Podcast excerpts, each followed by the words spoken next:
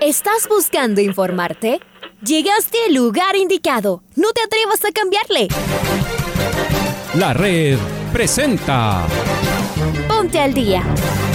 Información deportiva al instante sobre la actualidad de los equipos ecuatorianos muchos goles y el drama que tanto disfrutamos. Los albos se pusieron en ventaja con doblete de Adolfo Muñoz. La Libertadores Femenina cuenta con sus 16 equipos. Con la conducción de los periodistas de la red, Raúl el Profe Chávez y Andrés del Pichón Villamarín. Mucha información que contarles aquí en 102.1 FM. El microciclo de la selección que arranca el día de hoy.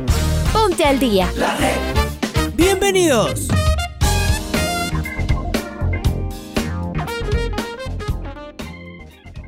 Hola, hola, ¿qué tal? ¿Cómo les va? ¿Cómo están? Tengan ustedes eh, muy, pero muy buenos días. El último día del eh, mes de mayo, 31 de mayo del 2021. Arrancamos, comenzamos, iniciamos eh, esta programación deportiva aquí en el Noticiero al Día de la red y su primera emisión. Les mandamos un abrazo grande. Esperamos que tengan una semana llena de éxitos. Arrancamos lo más pronto posible con los titulares Gustavo Alfaro dio la nómina de convocados para la selección ecuatoriana de fútbol. MLG Independiente del Valle no se sacaron ventaja en el Capuel. Universidad Católica frenó al Barcelona.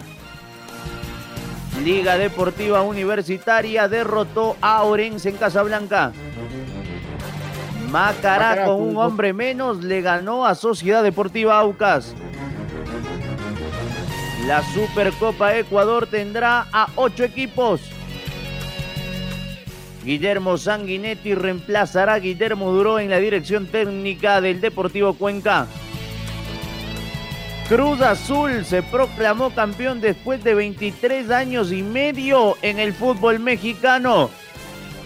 Son las 6 de la mañana con 7 minutos antes del editorial. Es momento de saludar con nuestro compañero Raúl Chávez. Hola Raulito, buen día.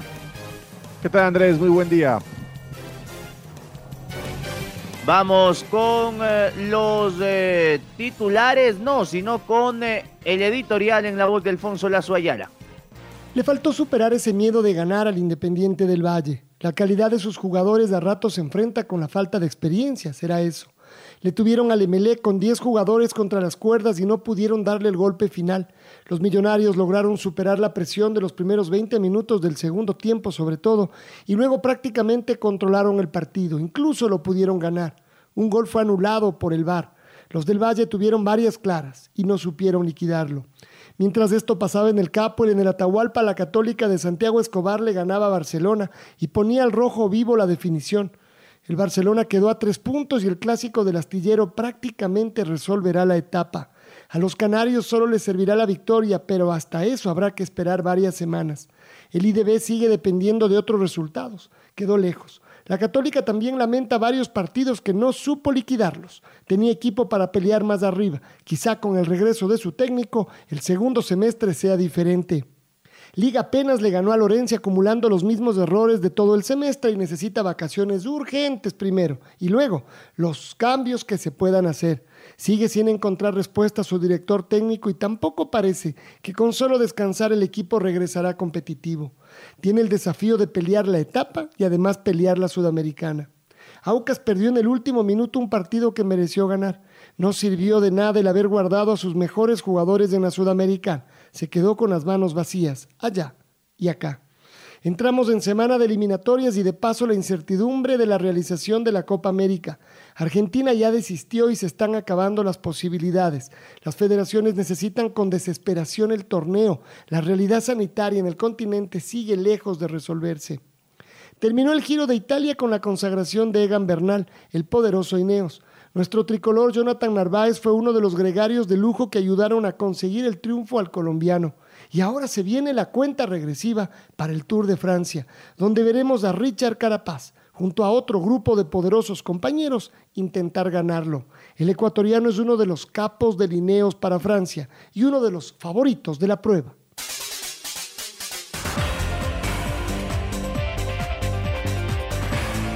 Pasadas las 23 horas, el profesor Gustavo Alfaro, mediante un eh, comunicado en eh, redes sociales dio a conocer los 31 convocados por la selección ecuatoriana de fútbol para los partidos de las eliminatorias de este viernes frente a Brasil y frente al combinado de Perú. Los 31 convocados son los siguientes. Robert Arboleda, Javier Arriaga, Dixon Arroyo, sorpresa con Jordi Caicedo, Moisés Caicedo, Leonardo Campana, José Carabalí, retorna a la selección Juanito Casares, Alexander Domínguez, Damián Rodrigo Elquito Díaz, Pervis de Estupiñán, Michael Estrada, Steven Alon Franco, Hernán Galíndez, Carlos Grueso, Piero Incapié, Luis Fernando León, Fidel Martínez, Sebastián Méndez, Ángel Mena, Cristian Novoa, Pedro Ortiz, Pedro Pablo Perlaza, Diego El Chiqui Palacios, Ándelo Preciado,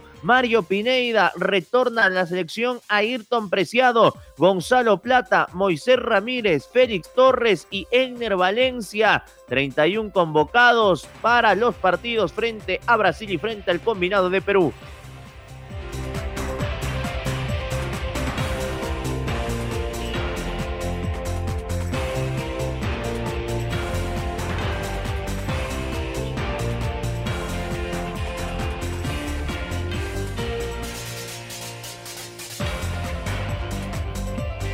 Vamos a repasar los resultados de esta última semana en el Campeonato Ecuatoriano de Fútbol en la Liga Pro en el Estadio Olímpico de Riobamba el viernes. Olmedo y el Mante empataron a un gol por bando.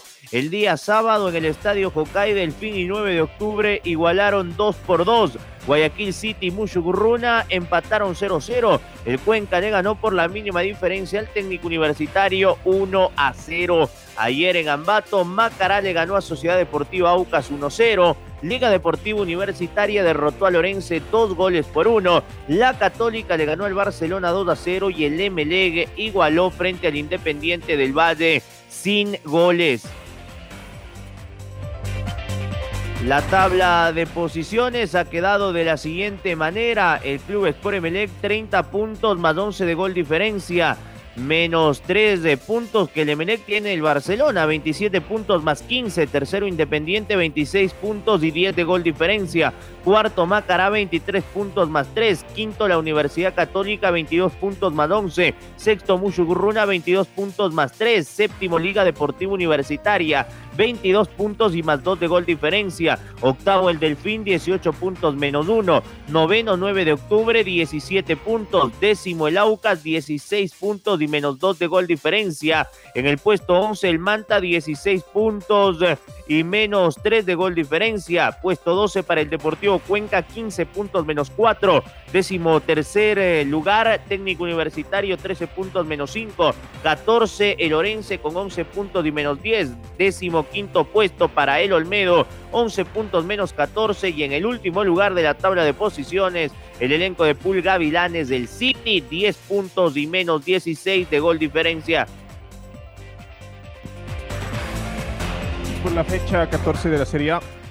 Emelec recibió Independiente del Valle. El marcador final fue 0 a 0. El Cotejo arrancó con ambas escuadras buscando imponer condiciones de intentaron llegar con peligrosidad al arco rival. Al minuto 26 Facundo Barceló estuvo cerca de anotar la primera, pero su disparo se perdió por arriba del horizontal. Un minuto más tarde Independiente contestó con buena llegada de José Hurtado. Al minuto 34 el VAR revisó una jugada peligrosa y el juez central expulsó a Marlon Mejía. Mata Gigantes terminó la primera mitad encerrando al bombillo en su propio campo y con varias aproximaciones. Al segundo tiempo, el cuadro eléctrico se defendió y mostró que puede lastimar con jugadas puntuales. Al 67, Alejandro Cabeza le ganó un balón dentro del área a Richard, a Schunke y le puso un excelente centro para que Alexis Zapata marque de cabeza. La jugada terminó en gol. Pero luego de la revisión del VAR, el colegiado anuló el tanto para el ballet azul. En los minutos finales, Emelec buscó llegar al tanto de la victoria. La próxima fecha Emelec jugará el clásico del astillero postergado frente a Barcelona. Independiente del Valle cumplirá su compromiso pospuesto frente a la Universidad Católica. Y es momento de repasar lo que sostuvo al cierre del partido el mister Renato Paiva, estratega de Independiente del Valle. ¿Qué es lo que dijo en el capo el tras del empate de su equipo? Lo escuchamos. La realidad es que no entramos nada bien en el partido. No hicimos un buen partido, no fuimos nosotros mismos hoy, no fuimos independiente. Ah, incluso contra un equipo que tiene un jugador a menos, no tenemos más posesión de balón. Esto es una nota, una marca importante. Pero mismo así, mismo así, con lo que no jugamos bien, generamos cuatro oportunidades clarísimas de gol. Y en estos partidos yo ya lo anticipaba. No vamos a tener 10, no vamos a tener 12, vamos a tener 2, 3, 4 contra Emelec. Y la verdad es que no las haces. Y otra vez lo mismo. ¿Qué voy a hacer? Pues ya no puedo decir nada más que esto, son factos. No es una crítica a mis jugadores, es continuar trabajando, pero la realidad es que, mira, Emelec ha tenido dos, tres oportunidades y ha hecho dos goles, que el VAR después anula por, porque son jugadas irregulares. Es momento de escuchar al técnico Ismael Rescalvo, director técnico de Emelec y sus reacciones luego del empate 0-0 en el Capuel. Y nos sentíamos, creo que, que muy cómodos con, con la pelota. Eh, a partir de la expulsión, como digo, el partido cambia y el segundo tiempo tenemos que utilizar otro plan para, para poder eh, defendernos y a partir de ese momento no solo pensar en, en, que tener un jugador menos nos iba a condicionar el estar todo el tiempo defendiendo, sino también tener la, la, capacidad de, de, hacer daño a, a, la contra, buscar contraataques rápidos ante defensa de anta rival. Generamos más, más ocasiones de gol, más llegadas al área, tiramos más saques de esquina, sacamos más faltas laterales y creo que el equipo, eh, incluso con 0-0, en los últimos minutos eh, creíamos eh, en la victoria porque eh, nos sentíamos, como digo, cómodos en el terreno de juego y el resultado es bueno por cómo, por cómo se puso el partido y sobre todo creo que lo más importante es la reacción que tuvo el equipo, la capacidad de, mental de, soportar a un rival que domina y a partir de ahí cuando teníamos que hacer daño creo que lo hicimos. Este domingo, por la fecha 14 del torneo de la Liga Pro, Universidad Católica recibió en el Olímpico Atahualpa Barcelona. En los primeros minutos, los toreros buscaron presionar en terreno local y rápidamente se adueñaron de las acciones. La primera aproximación fue de la Chato Leí tras un remate de William Ceballos que controló Javier Burray. Pese al dominio de la visita, la Chato Leí se pudo encontrar con el primer gol tras un mal despeje de Fernando León. William Ceballos agarró el rebote y con un potente derechazo abrió la cuenta. La polémica se daría antes de terminar el primer tiempo, luego de que Hernán Galíndez se complicara en la salida y cuando chocó con Carlos Garcés. Todo el equipo amarillo pidió un penal que no fue. En el segundo tiempo los toreros se fueron en busca del empate, pero en varias ocasiones quedó mal parado en defensa y lo terminaría sufriendo. La segunda para Católica llegó a los 59 minutos cuando López puso un centro en el corazón del área y José Carabalí cerró la pinza para el definitivo 2 a 0. Con este resultado, el equipo local llegó a 22 puntos en la tabla de posiciones, mientras que Barcelona se quedó con 27 puntos. Y es momento de escuchar a Santiago Escobar, el técnico de Universidad Católica, sus reacciones luego del triunfo 2 a 0 frente a Barcelona.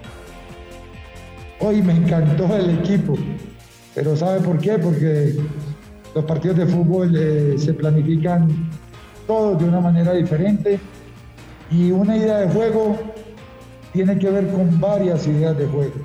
Dentro de lo que trabajamos en el campo en la semana, el equipo de sparring que colocamos al frente era dejar libres a los dos centrales, a Riveros y a León, que vinieran a nuestro campo y a partir de, tapar a Molina, de bloquear a, Díaz, de que los dos extremos de ellos, Hoyos y Emanuel Martínez, que son más de jugar hacia adentro y no sobre la banda, íbamos a tener superioridad numérica en el primer tercio y en el segundo tercio.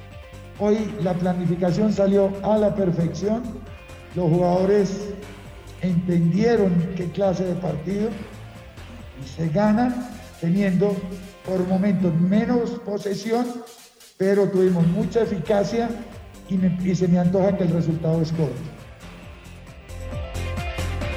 Momento de escuchar a Rolando Azad, el asistente técnico del Barcelona, tras la derrota de su equipo. La jugada que causó polémica, jugadas eh, con unas posibilidades muy buenas, una con, Damián, una con Michael Lloyd y define mal, y bueno, y la, la jugada que causó polémica, y nosotros, o yo personalmente no, no, no he visto la, la, imagen nuevamente, pero, pero con la primera impresión, aparentemente Galíndez eh, lo toca a nuestro delantero, a Carlos Garcés, pero el árbitro no lo vio así, no lo pitó y quizás por ahí eh, podríamos nosotros haber ido en, en, ventaja el primer tiempo, pero bueno, no, no fue así. El gol que, llega, el primer gol que, llega eh, a favor de Católica, eso sí lo digo y bajo mi responsabilidad, que fue falta hacia Emanuel Martínez,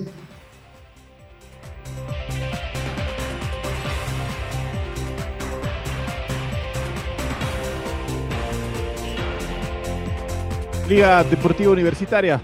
Venció Orense de Machala en el último partido antes de la para de la Liga Pro para dar paso a la actividad de la selección ecuatoriana de fútbol. Los albos volverán a las canchas para la disputa de la Supercopa Ecuador que se jugará a finales de junio. Estamos con Patricio Javier Díaz y nos ven en Pato, buen día, ¿cómo estás? Amigos y amigas del Noticiero al Día, Liga Deportiva Universitaria le ganó 2 a 1 a Orense de Machala por la decimocuarta fecha de Liga Pro en el estadio Rodrigo Paz Delgado. Adolfo Muñoz y Luis Amarilla anotaron los tantos para los universitarios. Stalin Caicedo marcó para los visitantes. Esto dice nuestra página web www.lared.com.es en cuanto a la crónica del choque. Liga controló el partido de principio a fin. Al minuto, los albos tuvieron su primera oportunidad. Johan Julio lo encontró a Luis Amarilla dentro del área y el remate del paraguayo se fue desviado. A los 13 minutos, Muñoz habilitó a Arce y el disparo de Billy se fue encima del arco de Silva. Cinco minutos después, Ayala levantó un centro para Muñoz y el cabezazo del picante se fue por un costado. A Liga le costó encontrar precisión en los últimos metros para definir la jugada. En la parte final del primer tiempo, el equipo de Ropeto encontró su premio. Jordi Alcibar habilitó a Johan Julio que controló dentro del área y tiró el centro para que Adolfo Muñoz la empuje. Los universitarios se fueron con la ventaja al entretiempo. Para la segunda mitad, Patricio Lara realizó dos cambios pero no le dio el resultado que buscaba. Liga se plantó en campo rival buscando la segunda.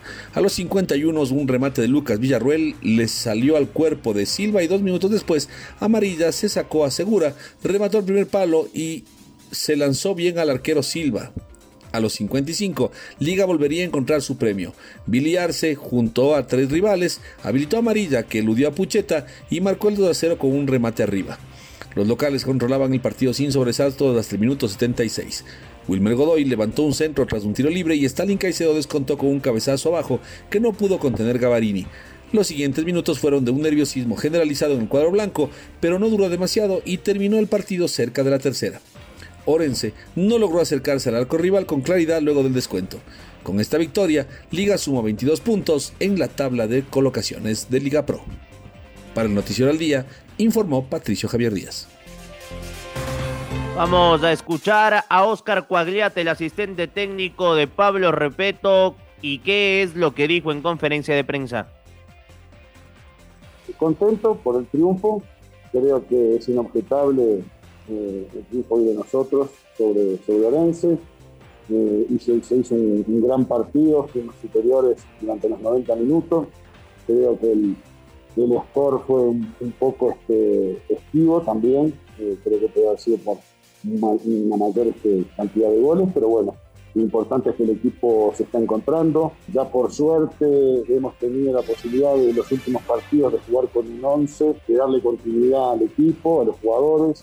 Hoy por suerte ya el plantel, eh, esta semana ya Capro se integró al plantel, ya estamos todos y bueno, es lo que necesitábamos para, para el segundo semestre y por el objetivo que es este, eh, llegar a la final y ganar la etapa. Eso es lo fundamental para el segundo semestre y por suerte el plantel ya, ya está casi todo completo. Ya.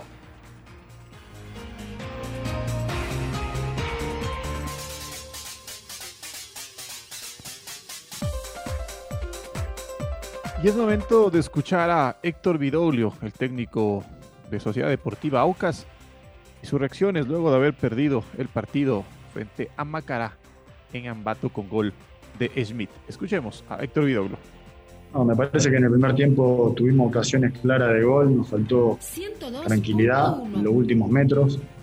Y en el segundo tiempo después de la expulsión del hombre de ellos, siempre tratamos de buscarlo al partido, pero encontramos un equipo muy bien cerrado y me parece que nos faltó corregir ese, ese detalle en la pelota detenida, que, pro- que- que- en donde vino el gol rival, y después tener tranquilidad en los últimos metros. Me parece que estuvimos muy apresurados en los últimos metros y, y nunca pudimos tener la, la- la claridad que necesitamos para, para obtener el gol. Que fueron bravos estos dos meses para los jugadores porque tuvimos cada tres días un partido y fue, fue algo maratónico. Y la verdad que el amor propio de los jugadores yo también lo quiero rescatar. Y creo que hoy mismo ya nos vamos a juntar con los directivos para, para empezar a, a diagramar lo que viene de acá hasta fin de año. La Supercopa Ecuador se llevará a cabo en La Para por Copa América y eliminatorias. Liga Deportiva Universitaria, Barcelona, Emelec, Independiente del Valle, Aucas, Universidad Católica, el equipo de 9 de octubre, Guayaquil City serán los clubes participantes. La Federación Ecuatoriana de Fútbol anunciará este torneo en los próximos días y el formato será el siguiente, cuartos de final, Liga frente a Católica en el Atahualpa, Aucas Independiente también en el Atahualpa, los ganadores de esta llave se miden en semifinales, en el Alberto Spencer, Barcelona 9 de octubre y Emelec frente a Guayaquil City, los ganadores de estas llaves se miden en semis del torneo, será de carácter oficial y servirá para que los equipos no pierdan ritmo en la paralización de la Liga Pro. Guillermo Sanguinetti reemplazará a Guillermo Duro en la dirección técnica de Deportivo Cuenca para el segundo semestre del año. Con una victoria por la mínima diferencia ante técnico universitario, Duro se despidió de la dirección técnica del equipo Morlaco. Estamos con Carlos Edwin Salas, quien nos amplía la información. Chaca, buen día. Gracias, compañeros, amigos, ¿qué tal? Un gusto, muy buenos días. Guillermo Duró se despidió del banquillo morlaco con un triunfo frente al técnico universitario. El Deportivo Cuenca consiguió un apretado triunfo 1 a 0 ante el técnico universitario después de abrir el marcador a los tres minutos del pitazo inicial. El cotejo se jugó en el estadio Alejandro Serrano Aguilar por la décima cuarta fecha de la Serie A en la primera etapa. El Deportivo Cuenca necesitaba una victoria y es lo que logró frente al cuadro del técnico universitario. Cuando se reanude el campeonato, el director técnico Guillermo Duró no estará más en el banquillo de emergentes y su lugar estará ocupado por Guillermo Sanguinetti, quien es el nuevo estratega del equipo de las camisetas coloradas. Continuamos con más en el Noticiero al Día.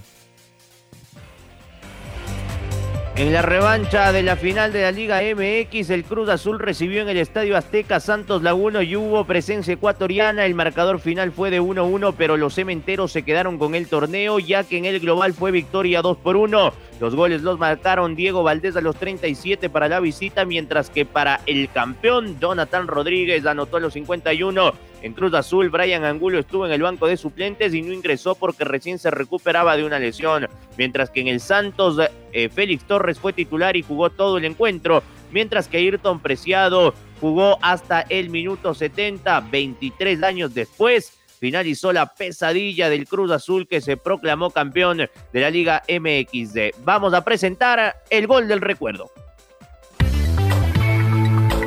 El gol del recuerdo. El 31 de mayo del 2008, el Club Deportivo El Nacional recibió a Barcelona por la decimoctava fecha de la primera etapa en el Olímpico Atahualpa. Los criollos se llevaron el partido por 3 a 2. El eh, gol ganador lo hizo Darwin Caicedo y lo recordamos a continuación con los relatos de Carlos Edwin Salas y comentarios del Bambino Paredes. Lara, Lara, peligro de gol, va a Barcelona, Lara enganchó, Lara se metió, ahí lo bajaron a Lara. Bolívar Gómez se paró firme y entregó el esférico para Walter Ayoví que no se logra enchufar en el partido Walter Ayoví y esto ya se acaba. La pelota al centro para Wellington Sánchez. Iba Wellington y picó el Galgo Valencia. A ver si nos gana, nos regala otra joya el centro. ¡Y el gol!